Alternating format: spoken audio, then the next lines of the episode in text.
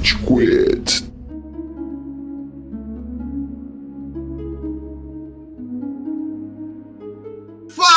Fala, galerinha do mal! Tá começando mais um episódio do Rage Quit, o podcast mais passivo-agressivo da podosfera brasileira. Meu nome é Estevam e hoje a gente tem aqui o Góis. E aí, vocês que se tornaram a morte em três horas de filme. Ah, eu não consigo ver três horas de filme, ah, é muito chato. que inferno! Senta a bunda na cadeira, é bom, porra! É isso aí, não foi uma mensagem direcionada pra você, Tchelo. Fica tranquilo, tá bom, irmão? É como se ele fosse escutar o podcast. não ouvi, não. Tem que mandar um áudio pra ele. Pera aí, fala de novo, Góis. Temos também o Amaral. Senhoras e senhores do Giro Saravá! Esse filme tem a sua carinha, Amaral, sabe? Porque ele é longo, monotemático. As pessoas fumam muito. O que você quer dizer com isso? Você poderia se passar por um dos físicos pelo visual, sabe? Você me passa essa impressão. Cara, pode ser. Pode ser. Eu tenho um cara de universidade falido. Então, é uma oportunidade. O Álamo. Cara, eu viveria muito bem no Álamo. Eu ia ser um cara mó feliz. Os caras lá mó puto, eu ia estar tá radiante. que da hora. Construindo uma arma de destruição em massa, mano. Que brisa.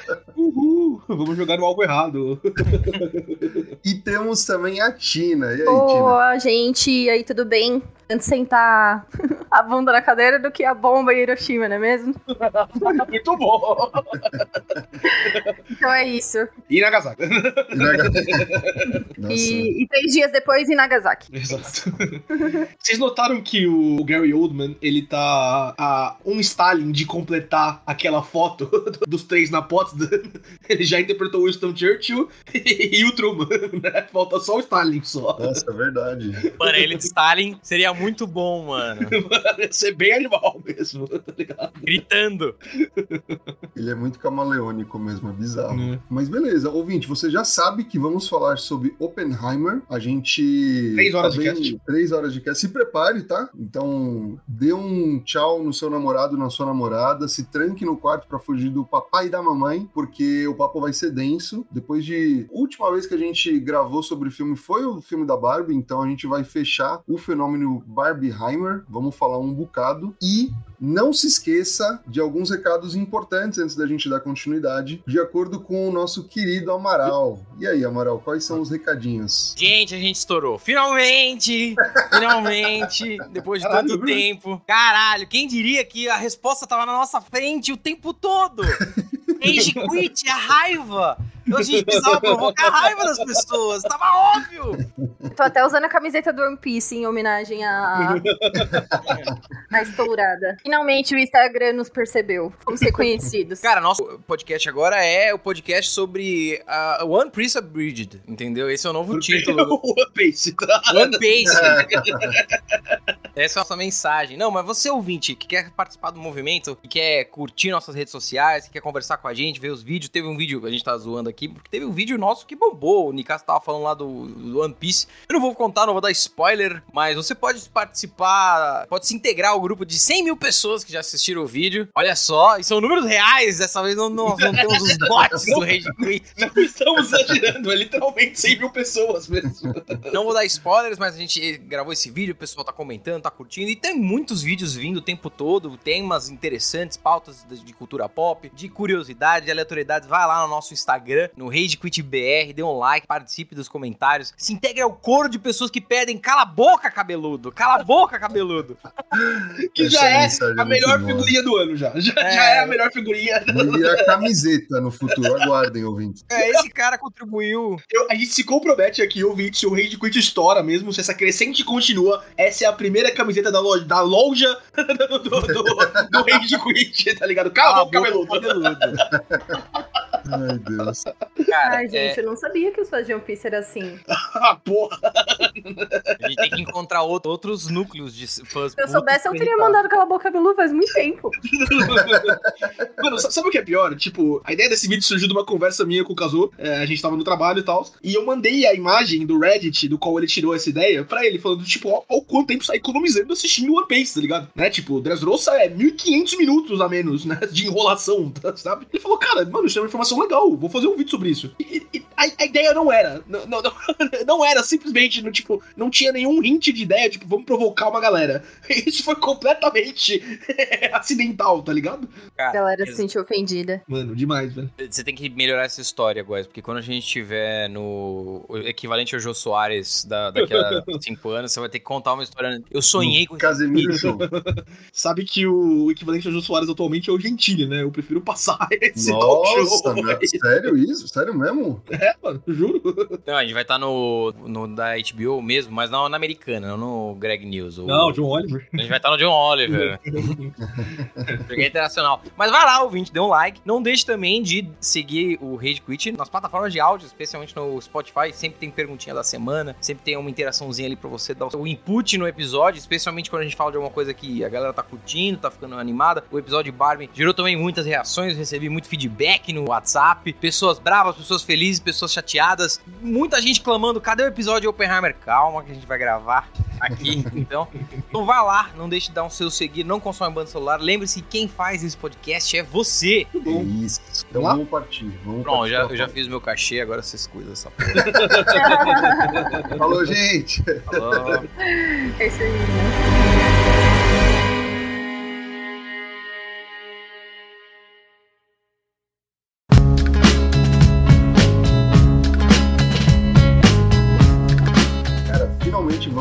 Oppenheimer. Como o Amaral disse, é um filme que pessoas consideráveis no nosso entorno nos pediram para fazer muito por conta do episódio de Barbie. E como você sabe, ouvinte, a gente tá passando aí, ainda não acabou, pelo movimento social Barbieheimer, que basicamente foi a quarta maior bilheteria do cinema mundial da história, quando a gente considera os dois filmes em conjunto. Foi algo extremamente expressivo e a ideia é a gente falar sobre o filme Oppenheimer e aproveitar e falar um pouco também por que esse sucesso estrondoso com essas duas produções no cinema. Oppenheimer é um filme extremamente denso, né? Acho que se você ouvinte já viu, você vai se identificar bastante com o que a gente vai falar. Se você ouvinte não ouviu, a gente vai falar de spoilers, tá? Então se prepara, porque a gente vai, obviamente, falar de fatos históricos que não necessariamente deveriam ser considerados spoilers, mas de qualquer forma spoilers. Gente, no final os Estados Unidos ganham a Segunda Guerra.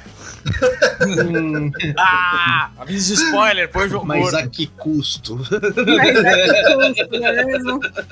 Spoiler de história, spoiler da, histó- da história com H, né? É complicado, né? Mas né, se você é sensível assim, fica à vontade. Atenção para o alerta de spoilers! Atenção para o alerta de spoilers! Fala, vai se fuder! Sobe daqui, meu! So- Sobe daqui, mano! Sobe daqui! Sobe daqui! Sobe daqui!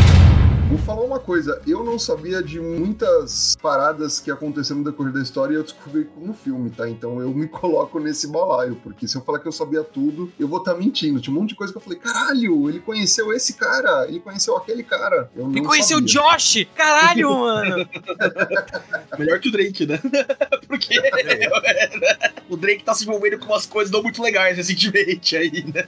Então. O quê? Só, só grandes mamas, não é? Tem mais alguma coisa, não? Oi? O Drake tá se envolvendo com grandes mamas. Ah, você tá falando de Drake and Do- do Josh, tá, entendi. Ah, a gente tá falando do tá do rapper. Drake. Do... Não, what the fuck, Caralho. velho? Drake Josh, pô. Acabou de falar do Josh. Caralho, desculpa, é que eu não assistia muito Drake and Josh na Nickelodeon, essa O referência. que, que você achou que era o. Josh que o Amaral tava falando? Um nome X. Ah, é. Tá bom. Gente, toda vez que vocês escutar, ó, volta o podcast, toda vez que o, o Tevão riu dessa piada, saiba que é ansiedade, é ansiedade social. Simplesmente, ah! Eu achei que, sei lá, eu não quero falar o nome de um dos físicos que ele conheceu, vou falar um nome X, sei lá. Mãe, eu quero continuar sentando com eles no recreio, eu preciso rir. Eu achei que a piada era ruim mesmo, eu errei. É, Mas vamos lá, o que, que vocês estavam esperando quando foram ver Oppenheimer? E a pergunta mais importante, vocês foram ver primeiro Barbie ou Oppenheimer? Barbie primeiro. Eu vi Barbie primeiro também. Porque eu vi na pré-estreia o Barbie lá com o pessoal da Warner, né? Senão eu teria visto Oppenheimer primeiro, já que a gente foi ver Barbie no sábado, eu vi Oppenheimer na sexta. Ah, então eu vi Barbie primeiro. Mas o que você falou aí, né, da questão mais do que expectativa, mais do que o filme é bom ou não, tipo, ah, parece, né, que Hollywood chegou a uma conclusão. Tem duas conclusões, na verdade, que o Hollywood pode chegar. As pessoas gostam muito de filmes de boneca e de cientistas, ou será que as pessoas gostam de filmes bons? e filmes bons podem coincidir na sala de cinema ao mesmo tempo, tá ligado? Pra qual lado vocês acham que, que Hollywood vai, né? Não, vamos fazer mais filme de boneca e de cientistas, galera. Esse, Com esse é o caminho. Cara, Barbie fixou uma expectativa não realística sobre filmes de brinquedos. Esse é o ponto. Sim. Exato. E agora a Mattel divulgou o universo Mattel, Polly Pocket, Hot Wheels, Uno. E eu tenho medo, muito medo disso, tá ligado? Acho que eles estão bem. O filme do. Uno? Eu acho Sim. que o Uno vai ser polêmica, galera. Eu Cara. acho que o Uno vai ser polêmica. Já é polêmica no jogo, imagina no filme. Mano, imagina um filme de slasher onde uma pessoa perde a cabeça jogando Uno e É. ela começa a matar todos os amigos, né? Que estão na mesa, isso, tá ligado? isso é um jogo padrão de Uno hoje, certo? Não é Exatamente, é, é perfeito, tá ligado? Baseado em fatos reais, Imagina se sabe? eles fossem, tipo, Alice in Borderland com Uno, tá ligado? Aí o mais Nossa. quatro é, tipo, a fase mais difícil, assim. A gente precisa gravar alguma coisa sobre Alice in Borderland no futuro também. Fica o insight. Minha É, mas o- Essa série é acho- boa e ela não é tão falada. No final, Eu meio não- esquisito, mas é isso. Eu nunca vi essa série. É do que, essencialmente? De japonês, Amaral. Esse é o plot. da série. Você assistiu Round and Six ou não? Sim. Que Round and Six é coreano, mas Alice in Borderland é uma série japonesa nesse mesmo estilo. Matança e jogos, assim, num mundo paralelo. Ah, dá pra fazer um filme de Uno animal com essa temática. Porra. Tá? Não é porque cada fase é uma carta do baralho. Então, cada naipe significa é uma coisa. Por exemplo, ah, copas significa que você vai mexer muito, assim, com seus amigos e tudo mais. Então, copas é, é a fase mais difícil, na minha opinião, porque vai todo mundo morrer ali, certeza.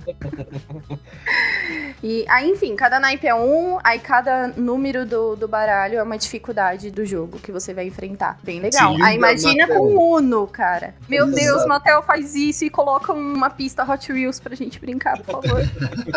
Cara, e isso é bizarro, porque o Góis comentou, são dois filmes extremamente diferentes um do outro. A temática de um é completamente diferente da do outro. Eu acho que isso acabou caindo no imaginário popular. Eu acho que isso acabou gerando conteúdo memético com muita facilidade, porque você tem Barbie, que na teoria e também um pouco na prática é um filme descontraído, é um filme leve, é um filme que você tá vendo colorido o tempo todo, e você tem Oppenheimer, que é um filme denso, longo, político. E cara, ambos os filmes foram dirigidos por diretores fodas. A gente tem a Greta com Barbie, a gente tem o Nolan com Oppenheimer, e eu acho que individualmente, independente de quando eles fossem lançados, eles fariam sucesso. Então, quando você coloca dois filmes desse calibre estreando no me- na mesma data, foi propício pra criar muito conteúdo, né, para as pessoas conversarem mais, para as pessoas ficarem animadas em relação ao cinema. Então, pô, acho que esse foi um dos motivos de por que a gente até agora tá com Barbieheimer na cabeça. Cara, na moral, os dois foram muito arrogantes pra isso acontecer. Foi mais ou menos isso. O Nolan falou: calma aí, eu vou lançar um filme inteiro em IMAX com um elenco absurdamente doente. É o filme mais sensível da minha carreira. Vai lançar junto o Barbie? Foda-se, é filme de brinquedo. Que, que se dê nessa merda, pode lançar. E aí a galera da Barbie falou: Cara, eu tô lançando um filme com a Margot Robbie e com o Ryan Gosling estrelando. Você tem alguma dúvida de que eu não vou ganhar? E aí ficou esse tipo: é, os dois brincando do jogo da galinha. Quem é que vai correr primeiro? Quem é que vai correr primeiro? Ninguém correu, os dois lançaram e que, ah, cara, isso foi 100% orgânico. A galera ficou animado, caralho. Mas os filmes não tem nada a ver um, um com o outro, nada. Só as pessoas Nada, nada. são 100% orgânica, cara. Cara, só falando dessa questão de bilheteria aí, né? Pra gente passar pra falar do filme mesmo, né? Falando dessa parte de Barbenheimer. Do Barbie ia fazer um bilhão em qualquer momento que ela fosse lançada. O filme é assim, tipo, ele é feito pra todas as idades, ele é. Todas as idades, né? A gente falou disso no episódio, mas ele, tipo, tem uma mensagem bacana, ele é muito bem atuado, ele tem toda uma questão de coisas aí que você pode ouvir outro episódio. Agora, Oppenheimer não ia ter esse valor todo se não fosse Barbenheimer, não, cara. Tipo, é é um puta de um filme, é o Nolan, puta elenco estrelado, não sei o quê, mas Oppenheimer ganha muito pelo hype, né, do rolê, né, que Barbie trouxe pra ele, sabe? Tipo, eu acho que tem muita gente que foi ver Oppenheimer pela atenção que essa campanha tá dando na mídia, deu pras pessoas, tá ligado? Eu não acho que afetou Barbie tanto. Tipo, afetou, claro, porque, né, nossa, dois filmes excelentes né, ao mesmo tempo em cartaz. Muito mais positivo, pendente pro lado de Oppenheimer, para as pessoas verem Oppenheimer também, do que pra Barbie, que a maioria das pessoas já ia ver. Não sei, É. hein? Não eu sei acho não. que Barbie foi mais uma questão de nostalgia, sabe? Tipo, é- essa questão de ser a Barbie, cara. Nunca vi um filme live action de Barbie. Você não tem nostalgia com a bomba atômica, Ti? Você tem, gente? Que horror! Eu acho isso muito triste.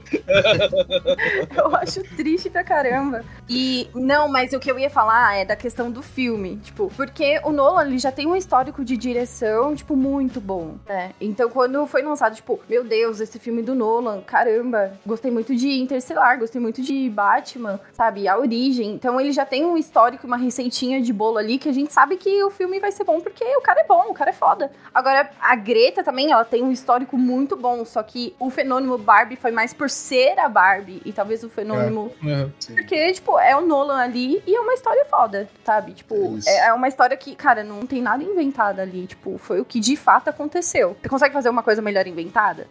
Aí até aí não sei, entendeu? Foi o que de fato aconteceu. E, enfim, eu acho que tem essas duas divergências aí. É a fanbase do Nolan que é muito consolidada, que é o que a Tina comentou. Muita gente já co- acompanha o trabalho do Nolan, pô, vai lançar um filme dele, muita gente não importa o tema, vai assistir porque é dele, tá ligado? É um dos É. poucos diretores da atualidade que não é velho pra caramba, que Uhum. ainda tem esse poder de, tipo, pô, o meu nome como diretor leva as pessoas pro cinema. Eu acho que conversa muito com o que o Amaral falou, tá ligado? Tipo, a gente tem um elenco estreladíssimo, né? Tem o Matt Damon, tem o Cillian Murphy, tem o Eli Blunt, tem o Downey. Amy Malek, o Robert Downey Jr., tem, tem o Gary Oldman, tem uma galera desse filme, né? Que aparece só. Josh! Tem o Josh.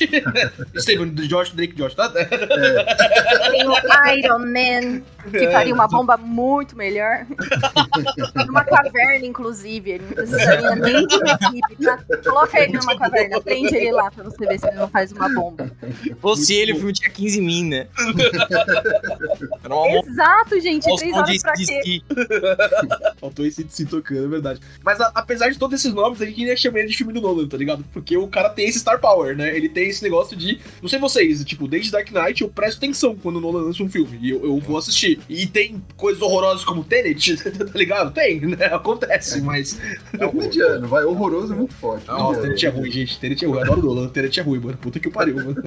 É, eu não sei se eu concordo com você, Góis, quando você fala que a, foi mais benéfico pra Oppenheimer, porque ah, dentro da nossa bolha, sim, mas o Nolan é um cara muito mais mainstream do que um filme cor-de-rosa da Barbie. Pô, aí, aí eu discordo Não, é- veementemente, pô. Barbie é muito mais mainstream, Amaral. Cara, pega, não, pega o seu referencial, os seus pais, o público mais de 30, tipo, a galera sabe, tem nostalgia da Barbie, mas vira até, cara, você tem noção, tinha, eu vi gente se zoando de, "Ai, você vai assistir Barbie ou não, hahaha, tipo, e, e- e- eu acho que, assim, é um filme muito mais clichê e comum, Oppenheimer, do que de ir pro cinema do que um filme da Barbie. Então, eu não sei, não sei dizer se foi mais benéfico pra um ou pra outro. Barbie foi um filme maior, fez mais sucesso nos Estados Unidos e no mundo, mas eu não consigo dizer que isso beneficiou mais o Oppenheimer ou não. Dentro da nossa bolha, com certeza, mas é, Cara, Barbie vai bater um bilhão de bilheteria nos próximos dias. Oppenheimer passou dos 500 milhões recentemente. Tipo, a marca Barbie é muito mainstream, é muito popular. Apesar de, como diretor, o Nolan é mais consolidado, a Greta já fez ótimos trabalhos, vários filmes concorrendo ao Oscar, mas ainda assim o Nolan ainda tem um nome mais impactante. E astro por astro, é o que o Góis falou. Tem muita gente famosa de um lado, muita gente famosa do outro. Então, tipo, Star Power você tem quase que equivalente de um lado e do outro. E curiosamente a gente tem possivelmente pessoas concorrendo a- ao papel de melhor ator coadjuvante tanto em Barbie quanto em Oppenheimer, tá ligado? Por mais que sejam atuações muito diferentes entre si, é possível que eles concorram a- ao prêmio no próximo Mano, edição faz dos isso. Oscars. Mano, vai ser muito engraçado nos Oscars. Lewis Strauss é, contra Ken. Puta que pariu, mano.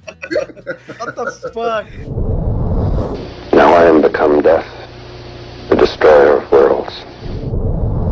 Cara, é, a gente já falou do Nolan, é, e eu queria entrar nesse aspecto aí, porque acho que é. A pessoa que não assistiu o filme ainda, né, e antes da gente começar a falar da história, ela vai se esbarrar nessa questão das três horas, né? Todo mundo com quem eu falo, ah, mas em três horas, não sei o que, blá blá blá. E, e geralmente eu sou o cara que, tipo, assisti Avatar, né?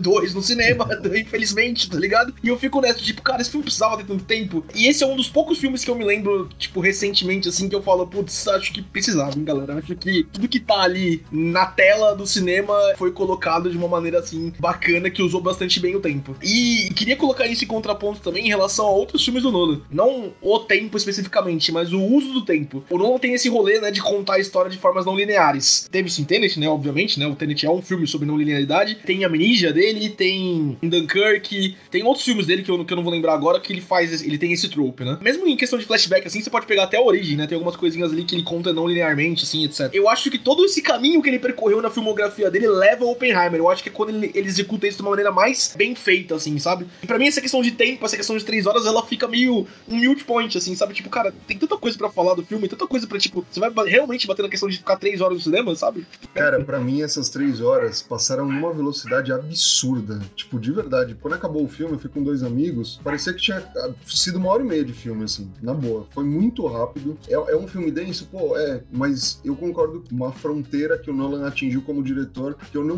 vi em nenhum outro filme dele, sabe? Talvez por ser uma história real, ele ficou um pouco mais comedido, né? Ele não, não deu uma aspira muito brava, mas ter uma história com o pé no chão ajudou muito ele como diretor, porque ele conseguiu ligar, e, e a forma como ele explora o filme, né? Que não é algo linear, ele tá levando em consideração diferentes períodos de tempo e elas se encaixam de uma forma que funciona, porque a partir do momento que você tem essa informação, ele volta para outro período de tempo e te complementa, sabe? Para quem no começo eu falei, nossa, isso vai ser confuso, mas depois quando o filme se desenrola, você entende porque vai e volta em determinados períodos, sabe? Achei bem inteligente nesse sentido. Eu não precisava daquele fissão e fusão no começo, né? Tipo, não fazia uma diferença aqueles dois cards que ele bota de, de letreiro ali, né?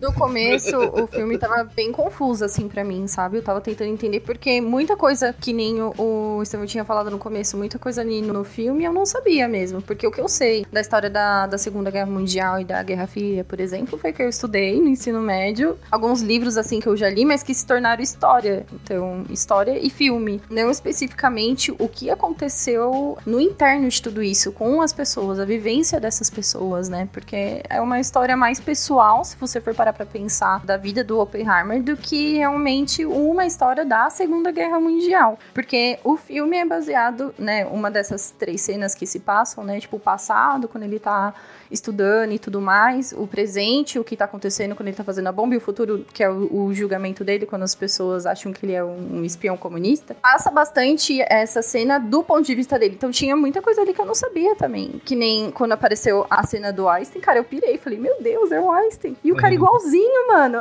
Ele não morreu, não. Ele tá no filme. Mano, igualzinho É. mesmo. Igualzinho. É, muito igual. E essa questão de do filme ser longo ou não, eu acho que é- vai muito do feeling da pessoa, do match dela com o filme, né? Porque se ela teve realmente esse match com o filme, ela não vai ligar, tipo, do filme ter três horas. O ingresso foi muito bem pago, tá? Inclusive. três É, horas de filme, eu tô pagando pra ficar no cinema até. Exatamente. O ratio Entendeu? de preço pelo tempo de filme foi, né? Tá ligado? Ah. Aproveitado. Exato, exato. E num contraponto, vocês já conhecem a iniciativa One Page, não é mesmo? É, Oppenheimer. Bora fazer um Oppenheimer de uma hora e meia.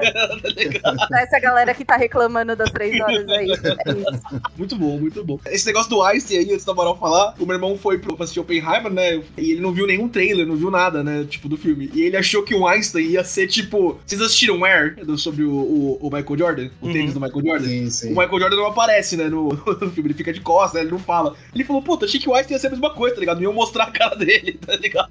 Achei, achei que seria um take interessante também. Ah, pô, foi, meu, quando, a primeira vez que ele aparece quando cai o chapéu, né? Porque você vê um cara no lado e fala, quem é esse maluco? Aí quando cai o chapéu, na hora você já, caralho, era o Einstein. Eu também não sabia que o Oppenheimer tinha conhecido o Einstein, tá ligado? Eu não sabia. Cara, quando eu era mais jovem, eu achava que o envolvimento do Einstein com a bomba atômica era muito mais profundo, entendeu? Eu achava que o papel que o Oppenheimer tem, teve, era o papel do Einstein, mas não, o Einstein ele deu, foi um consultor, ele deu uns chavecos ali, ó, faz isso. Eu acho que não vai pegar nada não, pode, pode soltar essa porra assim. Então, bem, continua aí, fala sobre o tempo, porque essa é a primeira inconsistência histórica do filme, tá? Tipo, o Oppenheimer e o Einstein não tinham uma relação tão próxima assim, não. Era, era mais afastado. Ele não né? foi passar os cálculos lá pro Einstein. Aquela conversa no final existe, né? Mas aquela, aquele, aquele consultor que ele foi, tipo, não, não rolou. Então, eu achava que o envolvimento dele era ainda maior, que era assim, o cara era, era um dos caras que tava lá fazendo, que se arrependeu e se matou no final por culpa, alguma coisa assim. Caralho. É porque é maior arco de vilão de quadrinho, entendeu? Porra. É. Mas sobre as horas, cara, eu sou muito contra essa trend de diretores cult que querem fazer um filme longo porque é longo. Fico puto com isso. Sim, sim. Idiota isso. É, o que parece acontecer é, é o seguinte: o diretor, quando ele tá no início de carreira, no meio de carreira, ainda não se tornou a- a- o cara, o cara tem o nome na porta, ele tem muita pressão do estúdio pra soltar o filme mais comercial possível. Então muita coisa se perde na porra da sala de edição. Um, um exemplo bom disso é o Senhor dos Anéis. O Senhor dos Anéis é gigantesco, mas o último que foi pôde ser tão grande porque os dois primeiros já tinham feito sucesso pra caralho. Mas porque o primeiro, a versão estendida tem 3 horas e pouco. E a versão que foi pro cinema, o theatrical release, tem 2 horas e 40, 2 horas e 30. Por quê? Porque ali eh, viraram pro Peter a Warner falou: ó, você não pode lançar um filme muito grande. As pessoas não vão assistir. E aí, quando o cara vai se tornando muito e muito, muito aclamado, fica muito difícil de você. Porque o- é o cara, entendeu? É, é o- é o, é o grande diretor foda. Com Christopher Nolan, né? Tipo, Calma aí, Scorsese, você não vai lançar um filme de 3 horas e meia. Não faz sentido, cala a boca, você vai lançar um filme de duas horas mesmo que a gente precisa vender. Não, o cara vai vender, ele já é. Hum. E aí o cara fala, foda-se, eu vou lançar um filme do tempo que eu quiser. E isso não é bom. Eu acho essa pressão de o que vai pra tela, o essencialmente necessário, é o escasso, a cultura do menos é mais, eu acho ela muito melhor, né? No filme do Nolan, eu não me incomodei de ter três horas. Eu fui assistir, a sessão começava às 10 horas da noite numa sexta-feira. Então, assim, era uma sessão propícia pra dormir. uma sessão boa. Cadeira confortável. Mas eu não me Foi incomodei. proposital, pode falar. Tá com insônia. É ruim essa porra já. Bum. É aquela história, né? A galera compra passagem de viagem de madrugada porque vai pra dormir, entendeu? Aproveitar os horários da viagem pra dormir. Você fez isso? Não, não, eu consigo. Ainda consigo dormir sem. Inclusive, eu O tenho despertador defeito. era o barulho da bomba. Eu tenho até esse defeito de se tá passando alguma coisa na tela, eu não consigo dormir. Eu fico atento, eu fico puto. Eu, eu- eu desligo e durmo, mas não consigo. De todo modo, cara, nesse filme específico eu não me incomodei com essa porra. Eu acho, sinceramente, seria melhor. Eu gostaria de ver esse filme numa versão de 2 horas e 40. Eu adoraria ver esse filme com 2 horas e 40. Eu adoraria ver o esforço do Nolan, não meu. Eu não sei fazer. Eu adoraria ver o esforço, o esforço do Nolan de lançar esse filme com 2 horas e 40. Mas não acho que 3 horas é demais. Não acho que, ah, porra, merda, o filme é uma bosta. porra, ah. Não, mano, tudo que eu vi na tela foi interessante, teve algum sentido. O pacing, esse negócio de ficar indo e voltando assim, talvez merecesse uma introdução um pouco mais amena. Porque muita gente mais velha que foi ver o filme ficou confusa. Ah, como assim? E agora eles estão aonde? O que, que tá acontecendo? Gente Até velha é confusa, mano. Não é um filme isso. Não, até você se situar, eu mesmo, nos primeiros cortes, eu fiquei assim, mas aí eu entendi. Assim, até o sujeito se situar, já passou 40, 50 minutos de filme. Ah, agora entendi o que ele tá fazendo, entendeu? E aí, É que aquela parte do começo lá onde ele tá indo de universidade em universidade, conhecendo os físicos que vão ser importantes na parte nazista no, no final, tá ligado? Tipo, é. Ela é rápida, assim, né? Tipo, não é nenhuma questão do. É o pacing que você falou, né? Não, não é o tempo de filme, é o pacing mesmo. E é tipo, Sim. ó, ele tem que conhecer o Boris, ele tem que conhecer o Heisenberg, ele tem que conhecer uma galera aqui, e, tipo, né? Tem pouco tempo, né? Tipo, três horas de filme, né? Então vamos acho lá. um pouco Meu, é, uma, é uma iniciativa Vingadores de físicos, né? Quando você para pra pensar. Nazismo, Porque Estevam, é uma iniciativa vingadora de filmes? Não, é isso tá falando? No começo, ele conhece os nazistas. Depois, ele vai conhecer vários outros pro programa em Los Alamos, né? Aí ele convoca os Avengers, entendeu? Aí são Entendi. os Avengers, é isso. Então, mas é os Avengers fase 2, né, galera? Porque ele fala, puta, eu não posso ter o Boris, então vai você mesmo, o Huey do The Boys, né? Tipo. Nossa, real, quando eu vi É eu falei, Fiverr, caralho.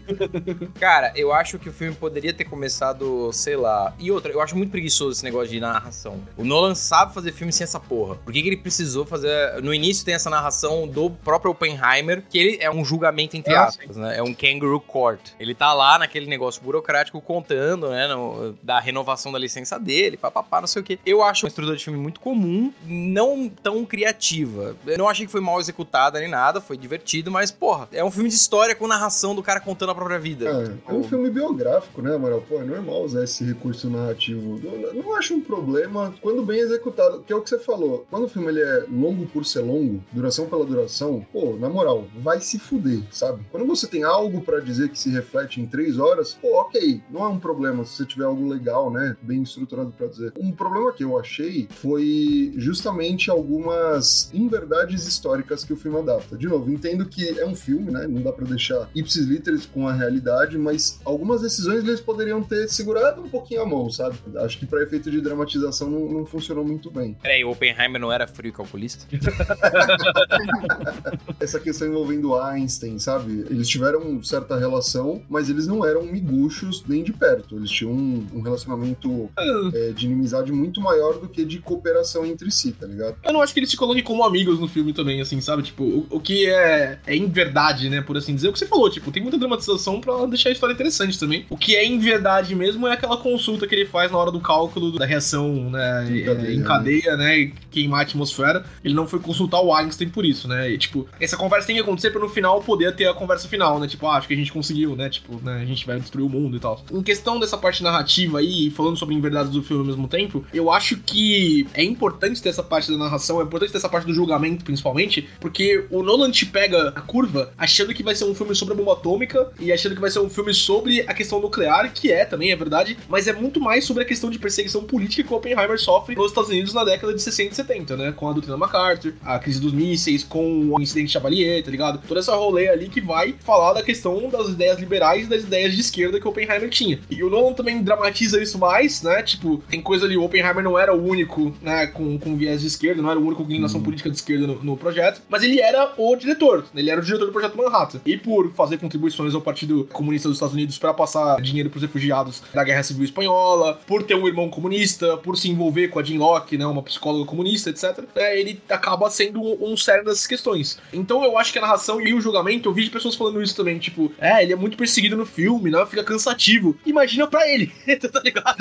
Imagina pro Oppenheimer, né, tipo, irmão, fiz uma bomba pra vocês, cara, o que, que mais vocês querem, tá ligado? Sim, Né? cara. Imagina a tristeza que é você estudar, tipo, a sua vida inteira, que era uma coisa que ele amava fazer, pra no Uhum. final você ser perseguido por conta de ideologia política. Eu acho que muita gente naquela época deve ter passado por isso. E, tipo, um banho de água fria mesmo, por conta que como que você ia saber que o seu modo de pensar, a sua ideologia, no final você poderia ser perseguido por isso? Tipo, sabe? Eu acho que foi um impacto ali pra todo mundo. E pra ele muito mais, porque essa parte do julgamento que ele teve, pra mim é uma questão, não sei se foi exagerado realmente ou não, porque todo mundo ali, inclusive as pessoas que estavam julgando, também tinha histórico com pessoas que eram comunistas. Provavelmente muita gente, tipo, na sua família mesmo, amigo próximo e, e tudo É, mais. E por que, tipo, próximos, só com ele? Às vezes mais Sabe? próximos do que você pensa, assim, Mais sabe? próximo do que você imagina, não é mesmo? Ouvinte, eu sou resistência ouvinte. A galera tava lá no julgamento, entendeu? É, exatamente. Sentado com você na cadeira, olha isso. Tá bom. É, sentado bem no seu lugar, assim, sabe? Tipo, Bem no seu caramba. Dois copos não ocupam o mesmo lugar? Não sei. Não, o Oppenheimer explicou. Existem forças gravitacionais que criam a ilusão de que a gente não pode passar matéria por matéria, Tina. Mas às vezes um comunista fica na sua frente, assim, sabe? Tipo, exatamente no mesmo lugar que você tá sentado. É muito estranho isso, é um fenômeno muito engraçado. E é muito engraçado que esse mesmo comunista do nada sumiu, né? Nossa, se a gente tivesse vivendo naquela época, o Amaral teria denunciado todo mundo aqui, tá bom? Ia todo mundo rodar pelo Amaral. Eu não, é que eu sou advogado da galera, preso, foda-se. Você acha que eu tenho cavalo nessa corrida? Vocês, vocês se matam.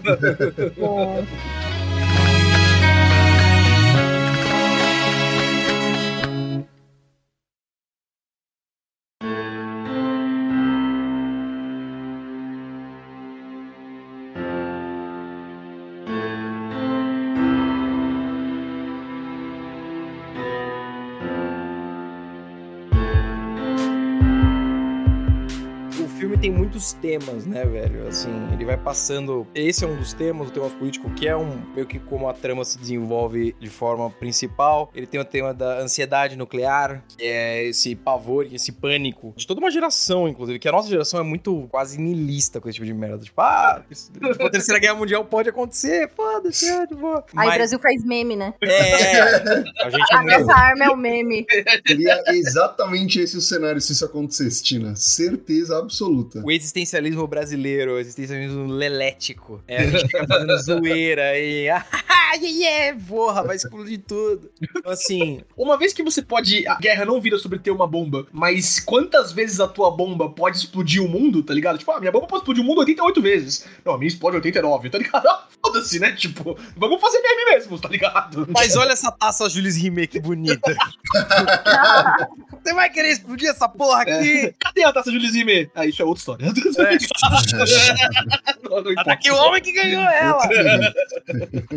Ele passa sobre esse tema de ansiedade nuclear, ele passa sobre a, a relação que a sociedade tem com os cientistas, que é algo que é o- meio que o final do filme, como, como o filme trata, e isso é muito, é, um, é muito uma facada no, no estômago de assim, quando te derem os prêmios, Nossa, não estão dando pra vocês, estão É, dando isso é eles mesmos. Isso é Uma cena, mano. né? e isso é muito, não só como a gente se lida com cientistas, mas como a sociedade lida com pessoas perseguidas, assim, ou pessoas que têm a sua relevância histórica incomensurável, mas que não foram, durante, ao longo da sua vida, prestigiadas. Não só ídolos que morreram na sarjeta, mas assim. Cara, isso não é um jab no Oscar. Quando o Oscar tá te dando um Oscar, ele tá se dando um Oscar, ele tá se prestigiando, ele tá olhando pra sua performance foda e falando: Ó, olha só, ela é foda porque eu validei ela, tá aqui o seu selo do Oscar. Tem muitos temas nesse filme passando nessa loucura. Sim, ele aborda muitos temas relevantes mesmo. O final eu acho muito bom. Eu acho sensacional como eles abordam. Eu gosto muito da esposa do Oppenheimer que não aperta a mão, tá ligado? Tipo, não, vai tomar no seu cu, tá ligado? E eu,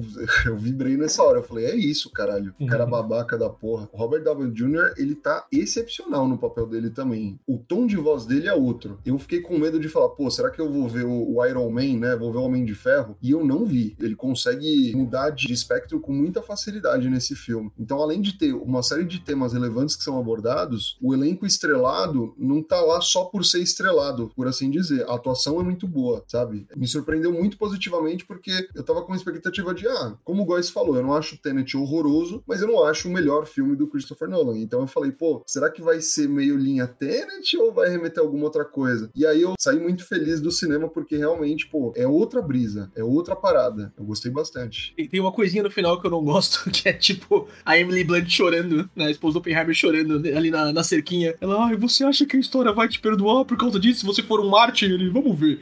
E é tipo, wink wink audiência, tá ligado? tipo. Mano, mas uma parada que eu gosto muito é que o Robert Downey Jr. ele fala disso, que eu falei, porra, eles vão querer passar esse pano pro Oppenheimer, sabe? Eu tava É. incomodado. E aí ele fala assim, porra, o Oppenheimer tinha que me agradecer, agora ele vai ficar conhecido pelo projeto Trinity, não por Hiroshima e Nagasaki. E eu gostei disso, eu falei, pô, você não tá isentando a responsabilidade do malucão, tá ligado? Você tá colocando contrapontos. Ele ter falado isso foi muito importante. Outro contraponto importante foi o Oppenheimer naquele discurso depois que a bomba é lançada, tá ligado? Ele tá em Los Alamos e aí, pô, aquelas cenas são muito fodas de todo mundo batendo o pé no chão e aí ele tá mal com aquilo, tá ligado? Você não ouve. Eu tava incomodado, porque eu falei, pô, vocês estão muito felizes, cara. Vocês vão ver daqui uns anos que não foi tão legal assim, não foi tão. não, não merecia tanto tier assim. Nossa, essa cena é do caralho, mano. Essa Muito cena é do mano, caralho, do caralho. as pessoas derretendo. Nossa, mano, essas, que cena foda, que cena foda. A mano. gente sente a tensão dele, né? Com tudo isso, a ansiedade que ele teve, o quão mal ele ficou com essa história. Inclusive, dessa parte dele se sentir culpado, eu acredito até que ele tenha se sentido culpado pela morte da Jean, né?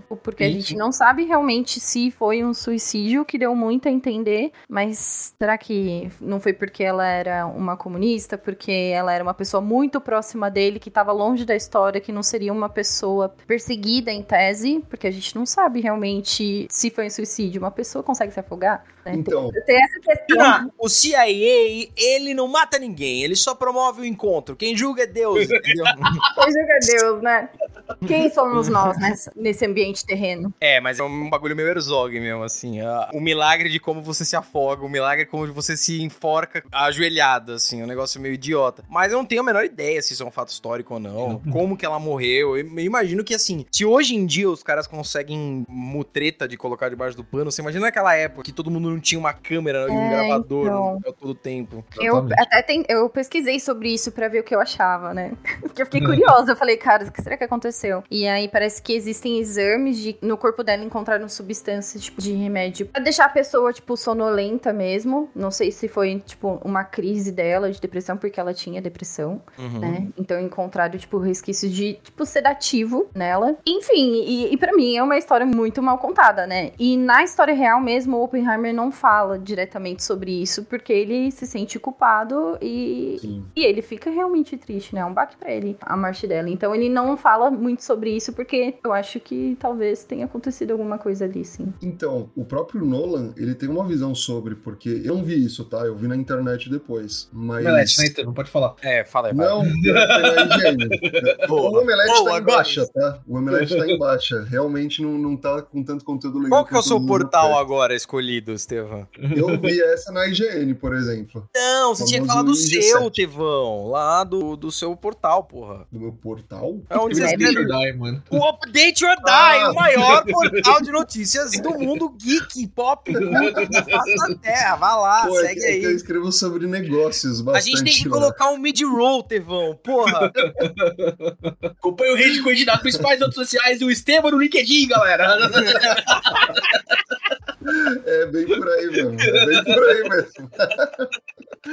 Mas Estevam então, todo o- ativo no LinkedIn. Exatamente. É Não é isso. daqueles que assim, hoje foi o banheiro, fiz uma cagada maravilhosa, queria agradecer os Que me envolvidos. fez pensar sobre o meu trabalho. né?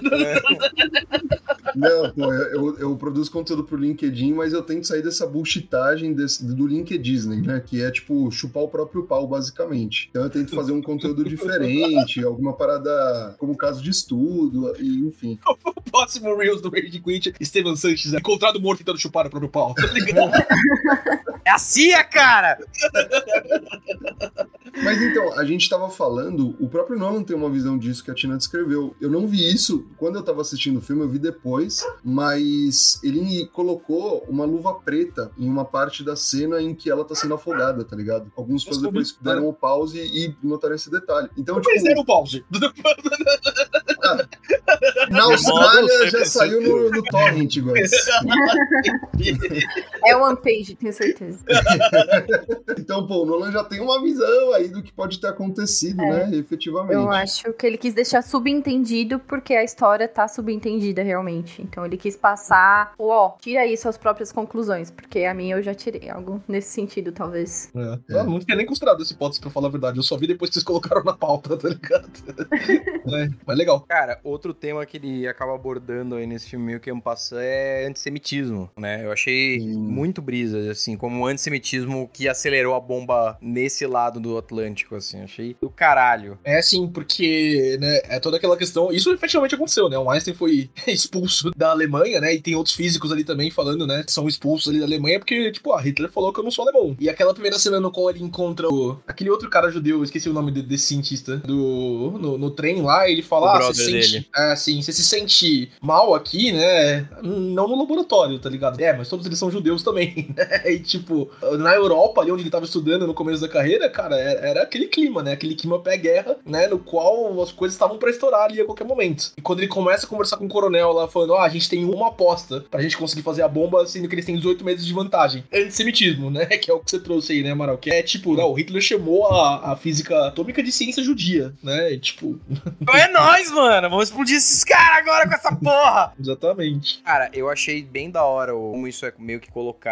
No final das contas, como vocês já viram muitas vezes na internet o, o argumento nazista, assim, quando Sim, não, porque os nazistas, não, porque os e é engraçado como talvez a bomba atômica seja o paciente zero, porque os cientistas estavam se questionando o tempo todo de, será que a gente deve fazer essa porra? Cara, eu não sei se a gente deve fazer ou não, mas eu prefiro que a gente faça do que os alemães façam primeiro. Isso é um argumento muito foda, assim. Você imagina o que Hitler faria se tivesse a porra da bomba? Foda-se essa merda, tem um engodo moral aqui que a gente vai engolir pra fazer essa porra primeiro. Sim, tem aquela frase, né? Pô, eu não sei se a gente pode ser confiável com a bomba. Agora eu sei que eles não serão, tá ligado? E é isso, resume. Depois que acaba, né, essa parte do eixo alemão e sobra o Japão que tá lá, né, passeio querendo continuar a treta com os aliados, pô, o Oppenheimer ele dá um passo pra trás, ele realmente avalia se a gente precisa lançar a bomba. E eu acho interessante porque eles apresentam os dois pontos. Eles falam que, pô, o Japão não iria se render. Eles não iriam se render. A mentalidade japonês não iria levar adiante. Eles não jogam na cara de que, tipo, ter jogado as bombas foi ruim. É óbvio que foi ruim, caralho. É considerado o maior ato terrorista da história, né? Em relação ao número de mortos. É considerado por quem, né?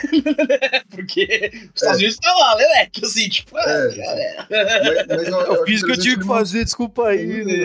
Exatamente. Eu acho interessante eles mostrarem os dois lados, porque efetivamente, pô, será que mais vidas estadunidenses seriam perdidas se o conflito se arrastasse? É um debate que dura até hoje, tá ligado? É, é óbvio que, pô, não dá pra apoiar, tacar bomba na cabeça de civil, tá ligado? Tipo, Assim, não importa a guerra, não importa o contexto, mas ele abre margem pra essa discussão que é interessante. E ele faz esse contraponto, né? Porque ao mesmo tempo que eles falam, eles meio que usam essa justificativa de o Japão não vai desistir, ao mesmo tempo você tem lá aquele político falando, cara, a gente também não vai soltar bomba só pra eles, a gente vai soltar bomba porque a gente quer fazer um, um ponto político também. E você tem que pensar que Hum. foi, pô, o projeto Manhattan no seu auge era, era uma estrutura com milhares e milhares de pessoas e não sei quantos, o corrigido hoje, eu acho que era do, tipo 8 bilhões de dólares, era assim, um investimento e um- uma- era um negócio retardado pra fazer duas bombas. Três, né? Eles iam usar, eles iam usar porque era um statement político também, do tipo, eu preciso fazer, preciso colocar na nova ordem mundial uma anotação no meu nome. E também o filme passa por isso, então eu não acho que ele acaba, sei lá, justificando tudo isso. O Nolan não toma nenhuma direção de se foi certo ou errado, porque ele, ele não quer fazer essa direção, mas é legal que fica um negócio no ar com as duas posições, né? Então, talvez esse seja o meu lado do cara sentado no meu lugar aqui na cadeira falando, mas eu acho que o Nolan dá uns hints assim da ideia do que ele pensa sobre isso, tá ligado? Naquele momento de discussão nos quais estão falando a cidade que eles vão atacar, o cara arrisca lá, não, passei a minha lua de mel em Kyoto. Não, é Ah, muito bom isso, mano. Não, E não, e não tava no roteiro, foi o ator que soltou essa frase, cara. Achei muito foda também. Ele, ele estudou, esse cara estudou. Estudou.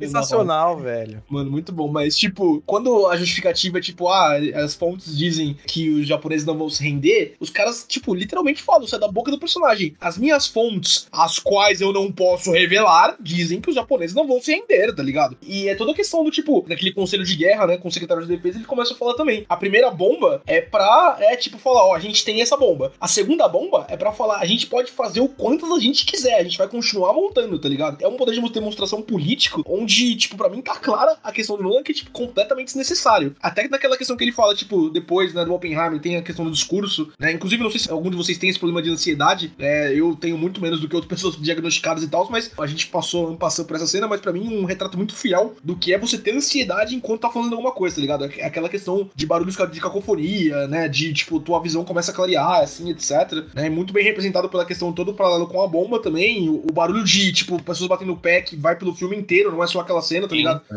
Até bom. antes, né, disso acontecer, né? Antes da gente mostrar aquela cena. Enfim, mais um monte de coisas. Mas que mostra essa questão da visão do Nolan do tipo, cara, isso é um crime de guerra, né? Isso é um absurdo. O Oppenheimer, mesmo naquele discurso ufanista, né, dos Estados Unidos, não sei o quê, ele mesmo diz: Eu só queria que a gente tivesse tido tempo pra usar contra a Alemanha, tá ligado? Né? Que, tipo, era o alvo, né? É é aquela Era questão da, justificativa. é, exato. E era aquela questão da, da, da identidade dele. Ele fala uma hora pro Lawrence, né? Aquele outro cientista, né? Da, da parte mais né, de construção. Cara, não é o seu povo que eles estão colocando em campo de concentração, sabe? Tipo, usar contra a Alemanha era um absurdo, mataria civis também, não sei o quê. Obviamente, né? Mas é diferente, né? É muito Não, não, diferente, tá ligado? É, é que eu, eu vou falar uma parada. É, Assim, a gente ocidental passa pela nossa cabeça assim: caralho, ia matar uns nazistas? Foda-se, caralho. Uma população nazista? Foda-se. Só que, cara, se a gente leva esse argumento pro Japão, o Japão foi o- a Alemanha do Oriente, tá ligado? O que eles invadiram e mataram claro. chinês, coreano, várias pessoas de diferentes países é um absurdo também. E na Sim, sim. mentalidade do japonês médio daquela época, pô, tá certo, vai Império do Sol, uhul. Então, tipo, pô, eu acho errado usar em, em população, não importa quem seja, tá ligado? Mas assim, o japonês médio era safado naquela época, tá ligado? Ele via muita merda, ou às vezes ele não tinha noção do todo, mas ele sabia que, pô, a gente tava invadindo outros países e pra ele tava tudo suave, sabe? Tipo, não tinha um ativismo muito grande contra o imperador. É que sim, você é. tem, tem total razão. Mas os Estados Unidos continuam fazendo isso por mais 50, 60, 80 anos, tá ligado?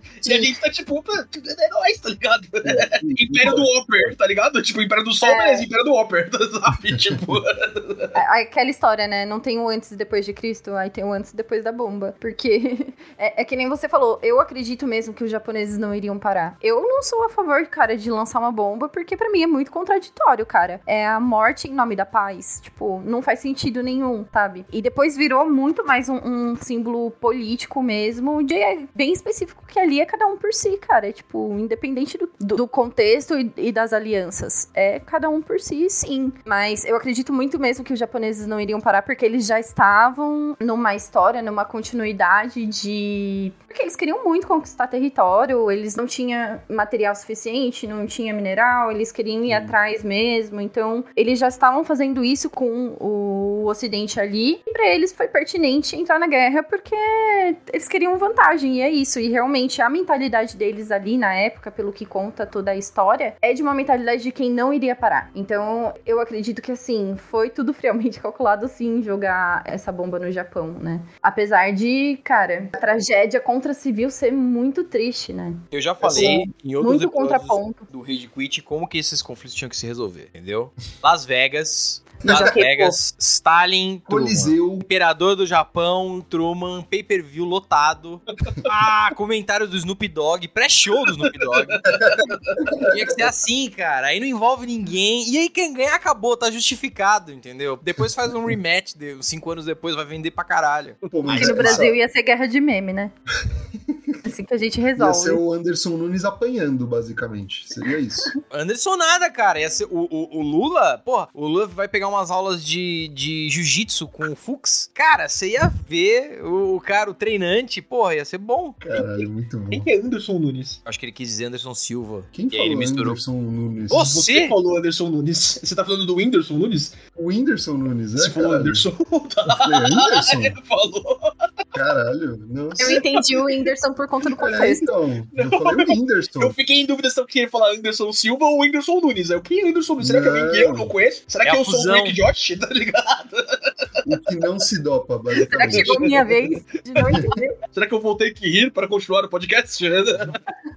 Mas uma parada que a Tina falou, essa bomba, ela não foi pro Japão. Essa é a realidade. Essa bomba foi pra União Soviética, tá ligado? É, é a declaração do professor lá, né, Estevam, né? Tipo, Exato. Foi total, tipo, ó, o meu é maior que o seu, basicamente, sabe? Tipo, não mexe comigo, eu não vou mexer com você. E a premissa que o Oppenheimer traz de uma bomba para acabar com todas as guerras, ela é muito interessante quando você parte do pressuposto de que o, o ser humano e os líderes de governo são racionais. Passa pro futuro. Quando a gente tem um Putin invadindo a Ucrânia, você vê que, pô, não necessariamente é dessa forma, tá ligado? Então, É, mas ele ainda não usou e ele tem, tipo, umas 170 bombas de hidrogênio e ele não usou nenhuma. Então, Então, assim, ainda, né? o cara é muito louco, mas o, o Mad Doctrine que eles falam no filme, que é a, a doutrina da destruição completa mútua, Mútua. aliás. Cara, eu sempre achei ela meio furada, a doutrina da paz nuclear. Mas, cara, desde que começou essa porra, ninguém entrou na, na- em, em- guerra direta assim, cara. É realmente porque existe um pânico, cara. Se- O que que acontece? Guerra direta, Estados Unidos, qualquer. E não é nem só os Estados Unidos e União Soviética, gente, porque hoje a gente pensa nesses dois, beleza, mas tem vários países no mundo Índia, que Israel. tem uma bomba nuclear.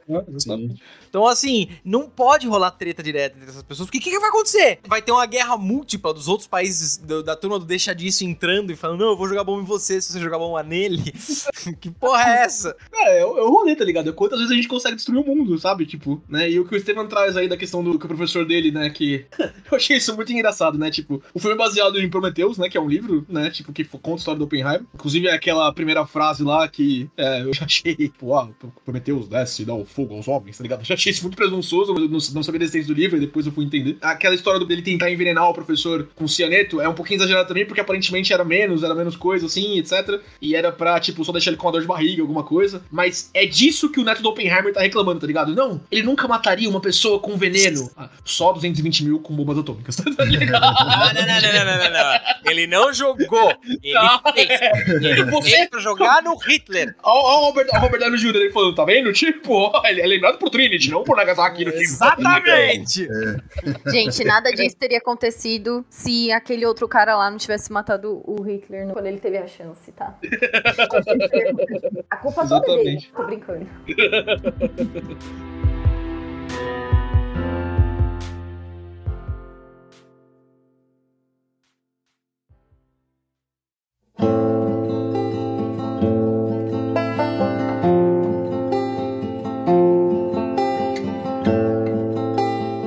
a gente não falou do espetáculo visual que é essa porra desse Exatamente. filme. Puta que pariu, O gente. visual é muito foda. A cinematografia é muito foda desse filme do começo ao fim, cara. Como que ele fez isso sem CG, mano? What the fuck? Ele explodiu uma bomba real pra No um mesmo lugar, inclusive. Caralho. Os japoneses tremendo, né? Caralho. O que vai acontecer na gravação desse O filme? mundo começou a gravar, caralho, e agora? Mano, a Warner, inclusive, se desculpou pelos memes feitos com Barbieheimer que chegaram Uhum. no Japão, tá ligado? Porque eles ficaram over the top com esse tema. Não, velho. eu, eu achei isso muito engraçado, né? Tipo, teve essa questão ali, porque a Warner re- respondeu uma imagem, né? Tipo, que é o Oppenheimer segurando a Barbie, assim. Os japoneses ficaram putos, e em vez de boicotar o Oppenheimer, eles estão boicotando Barbie. Tá ligado? O que, que, Qual o sentido da vida? o que é o rolê, tá ligado? A Barbie, que inclusive foi originalmente lançada primeiro no Japão, tá? Isso é hipocrisia histórica. Tô louco, não tinha essa informação. Eu achei que eles só gostavam de mecha. Porque a minha xenofobia não foi fake agora.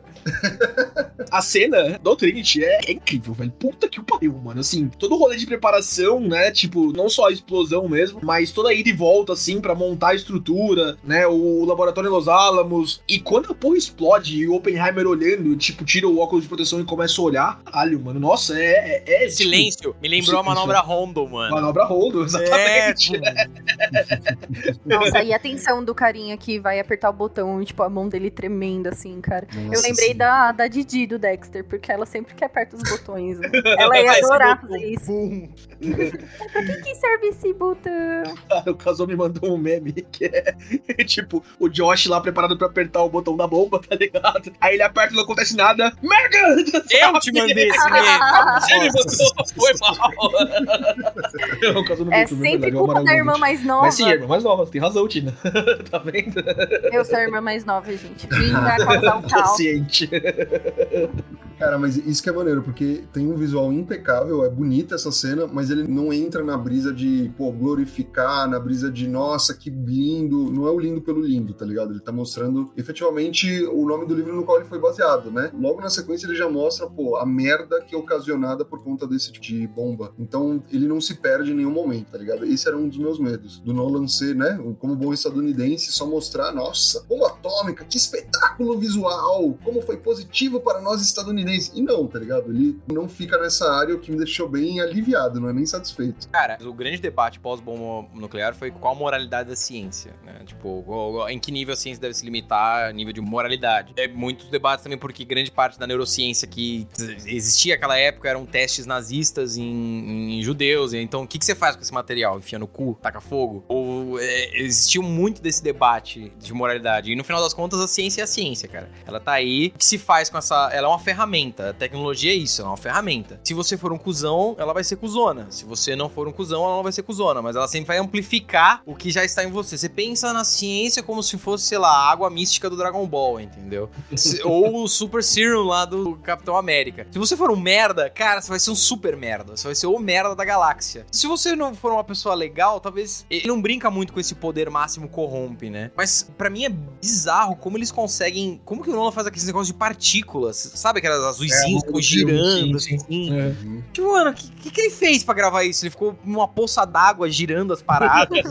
Essa questão de, tipo, da reação das pessoas ali, tem, né, toda uma glorificação do tipo, caralho, conseguimos fazer, né, e o que leva ao bomba atômica um mês depois, né, em Nagasaki e Hiroshima. Mas eu acho que ali ainda era mais muito uma questão de, tipo, né, o, o teste científico, tá ligado? Ali era um exercício de ciência ali, né, ele, tipo, a comemoração, ela tá validada pela relação do tipo, nossa, nossos dois anos de trabalho deram resultado, tá ligado? E isso é válido. E, tipo, cara, de, de espetáculo visual, assim, tipo, né, que falou da toda essa questão, eu, eu não, não falo só da questão visual, mas enquanto o filme tá rolando, não só dessas cenas no qual a gente tá efetivamente lidando com coisas, né, tipo, atividade nuclear, etc, mas até em conflitos morais, em conflitos psicológicos, ou em conflitos matrimoniais, de relação entre amigos, etc, aquele barulhinho de, tipo, rádio, assim, né, aquele barulhinho de, de atividade nuclear que toca na trilha sonora ao fundo, sabe, tipo, é, é tensão, é? O filme não é uma boa história só, ele é um puta filme, assim, sabe, ele é muito bem produzido, ele é muito bem de efeitos visuais, muito bem de, tipo, de cin- cinematografia, de fotografia, de, de pacing, de corte, é, tipo, é uma experiência assistir, tipo, o Nolan tem essa pira do, vá assistir essa porra no cinema, e, tipo, não é por efeito especial, não é que, ó, a explosão da bomba é um, tipo, nossa, olha o negócio, fogo, né, não sei o que, é a experiência de você ter um som da hora, de você ter uma tela legal pra ser escrota, tá ligado? Tipo, nesse momento, isso acontece bastante, é um filme, sabe, é um, esse- nossa, o filme tá filming na minha cabeça, assim, sabe, nesse Pô, momento. eu, eu concordo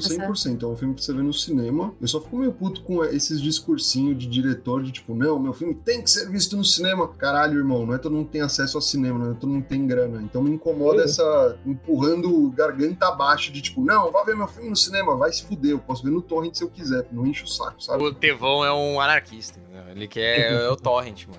Não, mas essa cena da bomba no cinema, cara, pra mim foi. Eu não esperava. Eu não sei, eu acho que eu, que eu esperava que o cinema fosse explodir, que a cadeira fosse balançar, que não sei o quê. Mas a cena foi tipo, exatamente isso. Esse silêncio, Uhum. entendeu? Quando veio o barulho, assim, depois eu me senti como se eu estivesse lá, porque deve ter sido Sim. ensurdecedor mesmo, né? Eles colocaram protetor de olhos, mas não, não colocaram protetor de ouvido. eu acho que era o pior. Exatamente, quando eles estão fazendo o teste lá com o irmão dele, lá na- na parte do deserto também. Tipo, e aí, o que aprendemos no primeiro teste? Aprendemos que temos que parar uma distância bem maior, tá ligado? Porque o bagulho era foda, mano. E eu gosto muito dessa parte do teste também, tipo, que eles começam a fazer as apostas de quantos megatons vai ter a bomba, né? E aí, ah, quem que vai entrar na aposta que a, a atmosfera vai ser incendiada? E aí o Matt Damon, o quê? Isso é uma possibilidade. É. E aí o Oppenheimer começa a zoar com ele, tá ligado? É, perto de zero. Perto de zero? é o que você queria, né? Tipo, é, zero. Zero, zero seria bom. E vocês esperavam do filme ver mais sobre os resultados, tipo, de Hiroshima e Nagasaki? Tipo, de... Então. É, não, é porque é- essa é uma crítica do filme, né? Tipo, é uma crítica ao filme, né? Tipo, eu entendo, assim, e eu vi gente falando até, que, tipo, não faria sentido você sair da perspectiva do Oppenheimer ou de pessoas falando sobre o Oppenheimer pra mostrar o bombardeio em Hiroshima e Nagasaki, tá ligado? Ele não tava lá e ele ficou no escuro até o É. Truman anunciar no, no rádio, né? Tipo, ele não sabia do que tava acontecendo. Ele sabia da data, mas não sabia, né? Ah, deu certo, não sei o quê. Aquele momento que ele tá com a Emily Blunt lá na, na mesa de café, é, é aquilo, é aquilo que aconteceu. Mas assim, a gente não pode fugir da história também. A gente não pode fugir de que a pesquisa do Oppenheimer causou os maiores atentados a, a vidas humanas por um dispositivo único na história da humanidade, tá ligado? Tipo, é o maior concentração, é o maior frag de kill, assim, tipo, de toda a história, tá ligado? Fala dos efeitos ali quando ele tá no julgamento depois de 220 mil pessoas, né? Tipo, no mínimo. E não mostrar, eu entendo a decisão, entendo a motivação até, mas eu acho pelo menos questionável, assim, sabe? Tipo, um filme que fala sobre isso devia não só ter a cena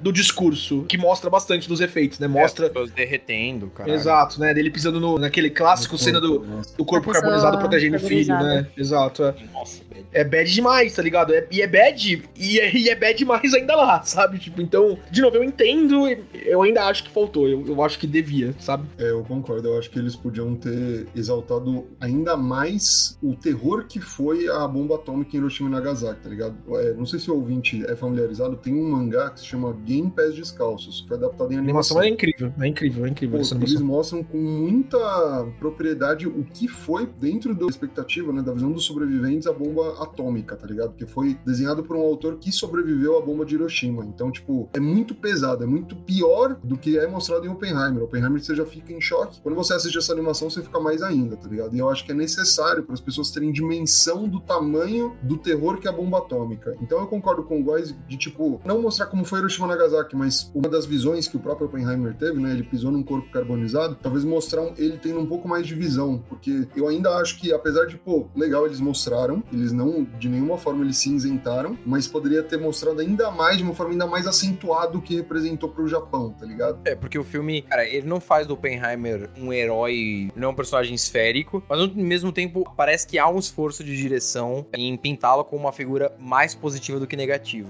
A própria cena final e conclusão do filme e o roteiro do filme indica nisso, sabe? Ele não faz, ele faz uma postura de tipo, tá, ele fez uma merda, não sei o que, tá, tá, tá, mas ele é um cara, ele é um herói, ele, ele- é um cara bom. Ele fez uma merda aí, mas é o garoto novo, tá ligado? É. Tipo, ainda pode menino. ganhar uma Copa, tá ligado? É um menino. Pois é, gente. Até porque foi o resultado da explosão e da operação sucedida que gerou essa história. Porque eu acho que se, se falhasse, não, não ia ter um filme. Talvez poderia sim ter, mas ia destrinchar mais sobre como foi feita essa bomba e por que, que ele falhou e tudo mais. E aí ia mostrar, tipo, as falhas e tudo. Mas foi eh, justamente a jogada da bomba e ter sido um sucesso, entre aspas, do que aconteceu na operação deles que gerou todo esse fenômeno do Oppenheimer. Então, eu acho que merecia, sim, um recorte ser mostrado. E se fosse, seria um filme muito mais reflexivo. E talvez as pessoas não gostassem tanto dele assim, sabe? É. Cara, Porque você imagina... mostrou muito o ponto de vista do, dos Estados Unidos mesmo, tipo, do que aconteceu lá e do ponto de vista dele, porque eu vi que o filme ele é muito mais pessoal, realmente, do que histórico, né? Do que É. falar da, da história. Então mostrou mais o ponto de vista dele e eu entendi essa parte do Nolan, né? Mas se ele quisesse fazer um, um filme muito mais reflexivo e gerar muito mais polêmica, mostraria, tipo, todo o desastre, porque, cara, realmente foi terrível. Cara, você imagina num dessas, desses flashbacks do Oppenheimer, ele aparece É, no lugar Japão. que ele caiu. E Uhum. aí, tipo, começa, sei lá, assim, isso seria um delírio de um brasileiro uh, ufanista, mas se, se começa uma declamação de Rosa de Hiroshima, do, do Vinícius de Moraes, ou pode ser até a música do Mutante. Puta que pariu, mano. Ia, ser- ia ser um uma cena do caralho. Rosa sobre rosa grande, rosa atômica. É, mano, ia ser. Cara, os americanos não iam entender nada, ia ser foda. Ai, é do caralho. Now I am become death, the destroyer of. Só de fazer um filme sobre o cara, o Nolan tá dando uma opinião dele, tipo, ah, não, ele tava ali pela ciência, né, não sei o quê, e apesar de ter outras coisas questionáveis, a gente tem que né, entender o que tá acontecendo. Ainda assim, eu acho que ele faz um bom trabalho em pintar o grande babaca que o Oppenheimer era moralmente também, assim, sabe? Na questão de como ele tratava os amigos, na questão do tipo de, da traição da esposa Filho! inúmeras vezes, o filho, exatamente. O cara deu o filho pra, pra, pra, pra, pra, é Xavier ali, tá ligado? Simples assim. Pô, Né? cuida dessa porra aqui pra mim rapidinho. Ainda que eu acho que, tipo, é uma representação problemática da mulher mulher, principalmente, né, da esposa dele, tipo, ah, ela teve depressão pós-parto, ficou maluca, assim, sabe? Tipo, eu não gosto muito dessa picture, assim. A, a Emily Blunt tá fantástica no resto do filme, mas esse começo dela ali, eu acho, tipo, nossa, pelo É, amor de Deus. Ela não sabe escrever mulher via de regra. Sabe tá escrever mulher, né? É difícil mesmo, cara. Enfim. é outro ponto, né? Pra. É uma discussão muito Exatamente. polêmica pra se repetir também. Pra exaltação sobre o público feminino, a gente teve Barbie, né? Não vai ser Oppenheimer, puta que pariu, porque, nossa É, senhora. Exatamente. Talvez um pouquinho discordando da Eu acho que o filme é bem reflexivo, assim. Não, não nessa questão da bomba atômica, talvez. Podia ser muito mais, eu concordo com você. Mas em toda essa questão, da, principalmente da parte da política e da parte do. A gente devia estar dando informações para nossos aliados. A bomba não foi um último tiro contra o Japão, foi um tiro contra a União Soviética. Toda essa questão da, da relativização, né? Do quanto a gente deve ter esse medo do fantasma, do comunismo, monarque, tome cuidado, o comunismo vai te pegar, tá ligado? Eu acho que ele é muito mais voltado para esse pensamento, voltado para fazer uma reflexão sobre isso do que um filme sobre um cientista que criou a maior arma de destruição em massa, criou assim, entre aspas, mas que criou, né, a maior arma de destruição em massa de todos os tempos, poderia ser. Eu acho que ele poderia ser muito mais redpilado, muito mais frio e calculista, muito mais, né, Peak Blinders do que ele é. Ainda que ele passe longe em alguns pontos que deviam ser mais sensíveis, eu consideraria ele uma reflexão apropriada sobre essa questão do tipo, quanto a minha liberdade de pensamento deve influir na obra do que eu criei, o quanto a minha liberdade de entender uma ideologia e absorver pontos dela deve colocar uma sombra sobre as coisas que eu fiz na minha carreira. E nisso eu acho ele fantástico. Mais do que a discussão da bomba, é a discussão de pensamento de ideologia. Pra mim é essa a mensagem do filme. Cara, isso passa muito pelas atuações, mano. As Sim. atuações são muito, não só muito boas, mas muito humanas e muito densas, entendeu? Não tem nenhum personagem que é abertamente um, ó, esse personagem é bonzinho, você deve torcer pra ele. Não. O mesmo protagonista do filme, ele é um cara muito denso e acho que o cara, o é, Cillian que fala, ou é Cillian Murphy. mano, fudido. O cara se perdeu no Demais, completamente, Não, assim. fantástico, fantástico. O Robert Downey Jr. tá no melhor papel da vida dele desde o Chaplin. Se vocês assistiram Chaplin, 92, né? Já. Mano, vejam o Chaplin, é do caralho. Ele, esse cara é muito foda. A gente se esquece porque ele foi por muito tempo o, o Tony Stark. Mas o cara, é, o cara é muito bom, mano. E ele, ele fez um papel que era meio que a antítese dele ao longo do cinema. Ele falou isso em entrevista, que tipo, ele foi procurado por isso. O, o Nolan falou: Eu quero você justamente porque você tá 10 anos não fazendo isso. Eu quero um desafio pra você. E o cara foi lá e fez um papel, mano, do caralho, assim. Achei o twist dele, assim, não é aquele tipo de twist que você olha e fala, ah, tinha dicas em cenas anteriores que isso tava rolando. Eu achei um pouco. Ah! E agora ele é um cara mais interessado no mal. Pô, Eu achei não, sim, eu eu achei, achei, achei. Achei que teve o. Porque começa falando ah, da, da humilhação que ele sofreu. Assim, tipo, eu acho a motivação histórica dele muito babaca, mas aí é um personagem histórico, tá ligado? Ah, ele falou mal de mim numa convenção, vou foder com a vida dele. Mas aí, aí é a pessoa em si que é filha da Ele puta. falou mal de mim pro Einstein. A pessoa em si que é pequena, ele achando que, nossa, ele colocou o Einstein contra mim. Mano, antes de ver o final, você já fala, irmão, tu tá viajando, irmão. Tu O é ego tão desse cara deve assim. ser muito, uh, muito grande, né? Pra achar que, tudo, que o mundo gira em torno dele. Não, essa, fa- essa, essa fala é muito foda, mano. Talvez eles não tivessem falado sobre você. Seu Exato. mano. cocô! Talvez tivesse falando sobre algo realmente importante. É, Sim. Han Solo mandou bem ali, mano. Mandou bem. Solo. assim, porra. Pode crer. Nossa, eu não gosto mais desse filme.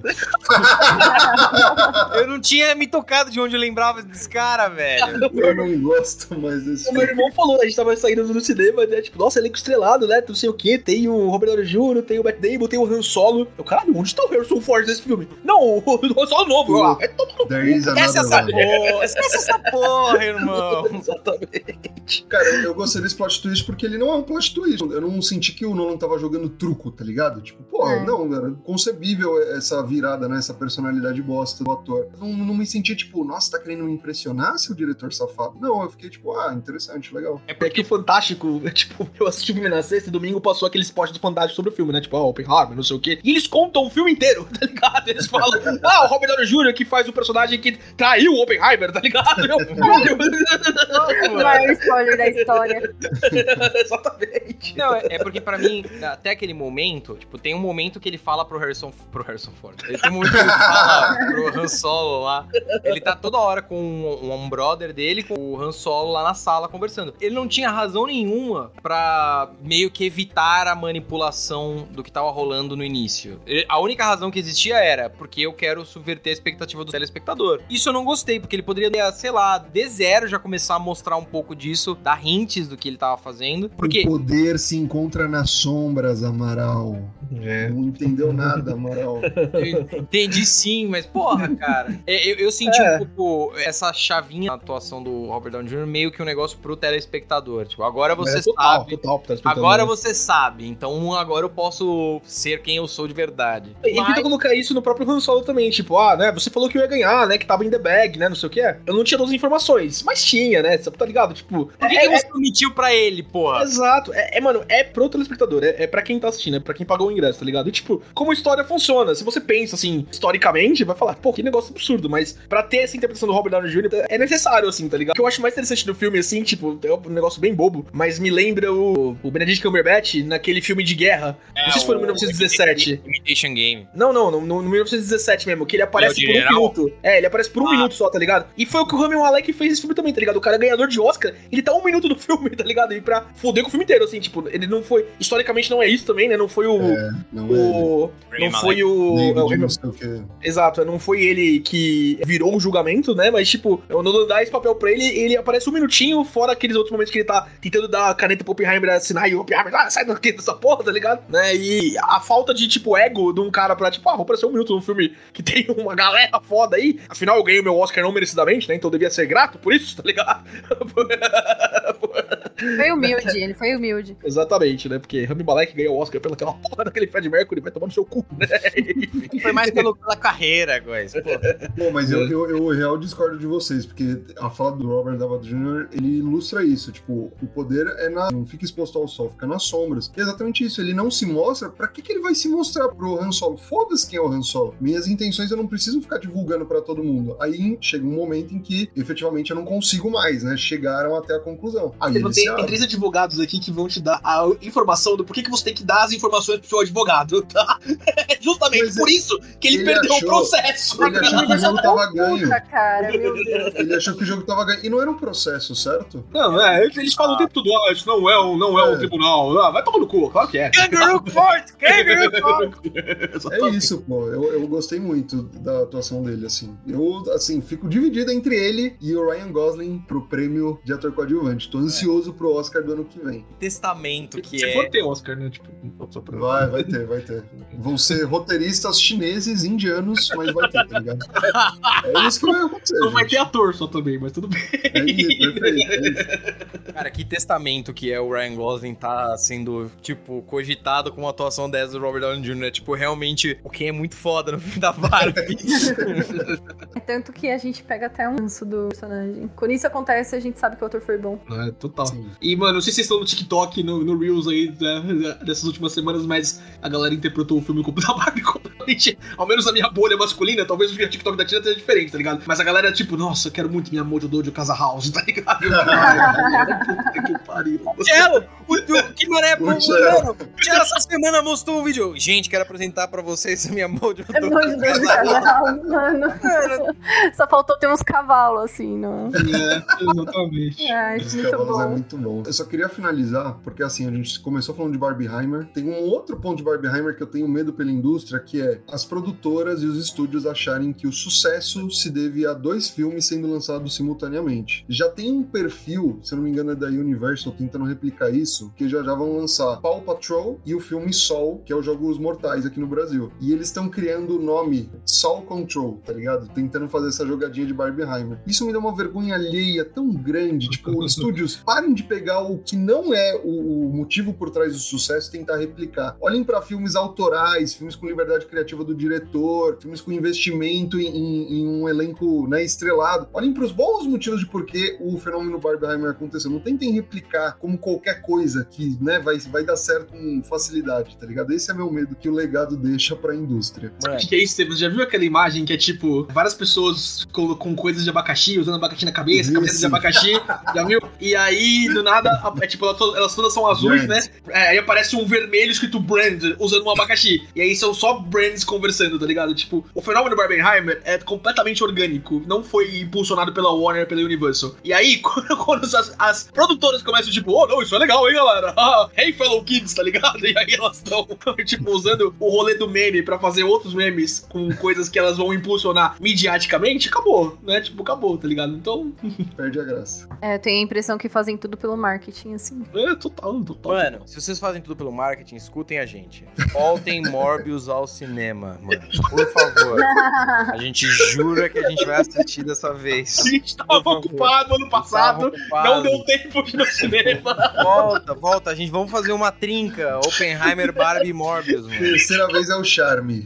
Open, Open Morbius. Open Barbie Morse. Barbieheimer. Morbius. Barbie Harmius. Aê, olha. Ih, cara, Chegamos- ninguém sozinho.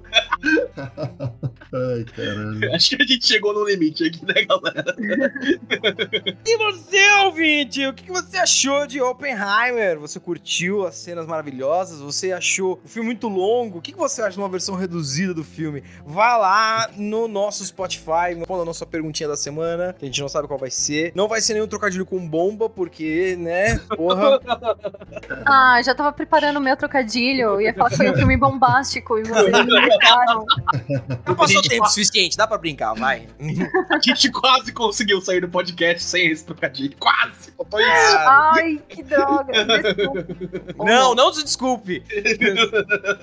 É, vai lá, ouvinte, responde a nossa perguntinha do Spotify e não deixe também de seguir a gente no Instagram. Sempre tem vídeos muito legais, muito bacanas. Participe da conversa que já tem mais de 100 mil pessoas discutindo e xingando aquele cabeludo do caralho. Vamos bater nele. Eu sei onde ele mora. Vamos, então vai lá, dê um seguir que fortalece muito o nosso trabalho. Exatamente. A enquete da semana sobre Oppenheimer vai ser o quanto você gosta de One Piece, tá ligado? É, a gente reclamando das marcas, mas faz exatamente isso. que né? gente comentar. Exatamente. Bem, ouvinte, por essa semana é isso. Até semana que vem. GG. Falou, pessoal. Galera, Beijo. Você ouviu Square.